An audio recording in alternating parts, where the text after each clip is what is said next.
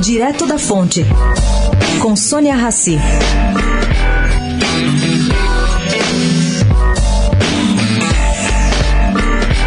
Oi, gente. Tá todo mundo de olho no plano de recuperação judicial do Odebrecht. Bom, eu descobri que entre as cláusulas desse plano está uma determinando que Emílio e Marcelo Odebrecht, somados a seus cônjuges, somente receberão seus créditos devidos pelo grupo depois que todos os outros credores tiverem recebido a sua parte. Bom, quanto é esse montante? Esse montante gira em algo como 100 milhões de reais de créditos familiares.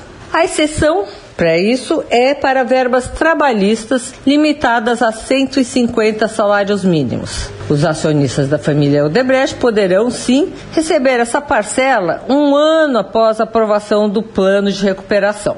E quando é que esse plano vai ser votado? O plano de recuperação será votado hoje, virtualmente, em consequência do coronavírus, como tudo que está acontecendo nesse país e no mundo. Sônia Raci, direto da fonte para a Rádio Eldorado.